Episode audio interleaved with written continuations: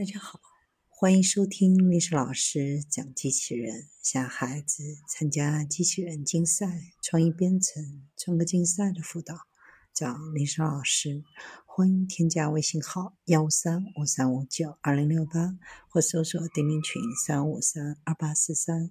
今天历史老师给大家分享的是顺法加持的康复机器人，让肢体障碍患者能够更自然的移动。日本芝浦理工学院的研究人员为康复机器人开发了一种控制算法，确保他们在康复过程当中能够自然移动。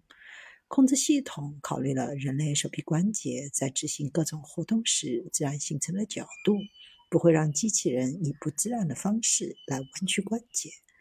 算法降低了确保此类机器人安全和可接受运动所需的复杂性和计算数量。中风后恢复运动和功能，对于患者来说可能是一个挑战，需要大量的康复治疗，既昂贵又耗时。康复技术有一系列可以帮助治疗师更轻松地帮助病人进行康复。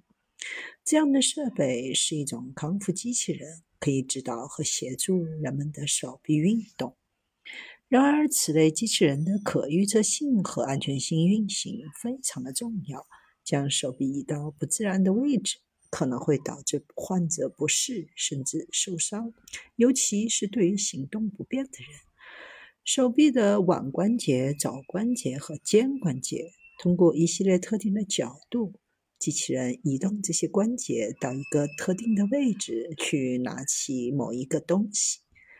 目前，此类设备的大多数控制算法会在完成特定任务后查看手臂的最终位置，然后向后计算所需的关节角度。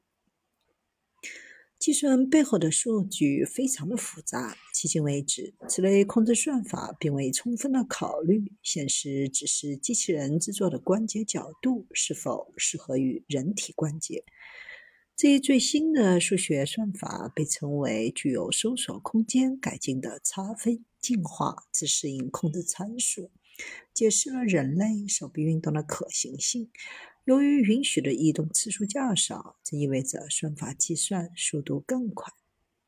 到目前为止，研究人员已经训练该算法进行了两项日常生活中必不可少的活动：喝一杯水、刷牙。机器人辅助康复，可以进行更高强度的训练、更长的持续时间、更多的重复次数。上肢康复机器人可以帮助中风后患者快速的重新融入日常的生活。